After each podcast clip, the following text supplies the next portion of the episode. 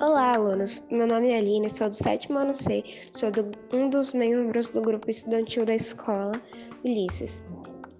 Hoje eu vou ler para vocês uma fábula, O Ratinho, o Gato e o Galo, do Monteiro Lobato.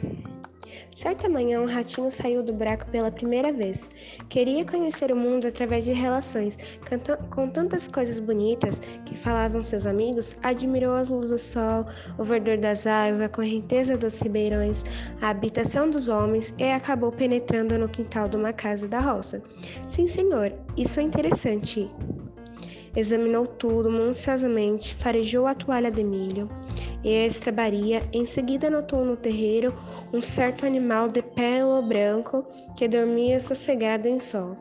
Aproximou-se dele e farejou sem receio nenhum, nisto apareceu um galo que bate asas e canta. O ratinho, por um triz, não morreu de susto. Arrepiou-se todo mundo e disparou com um raio para a toca. Lá contou a mamãe as suas aventuras do passeio. Observei muita coisa interessante, disse ele, mas nada me impressionou tanto como dois animais que vi no terreiro. Um de pelo macio e ar bondoso, seduziu-me logo. Devia ser um desses dos bons amigos da nossa gente. Eu lamentei que estivesse a dormir, impedindo-me de cumprimentá-lo. O outro, a que ainda não me bate o coração, outro era um bicho feroz, de penas amarelas, bico pontudo, cristas vermelhas e aspecto ameaçador.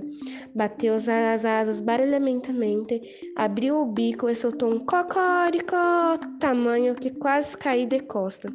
Fugi, fugi com quantas pernas que tinha, percebendo que devia ser o famoso gato, que tamanha destruição faz no nosso povo. A mamãe rata assustou-se e disse: Como te enganas, meu filho? O bicho de pelo macio e ar bondoso é o que terrível gato. O outro barulhento é o espercatava de olho feroz, cristas rubras. Filhinho, é o galo, uma ave que nunca nos faz mal. As aparências engana. Aproveita, pois, a lição. Fique sabendo: quem vê cara, não vê coração.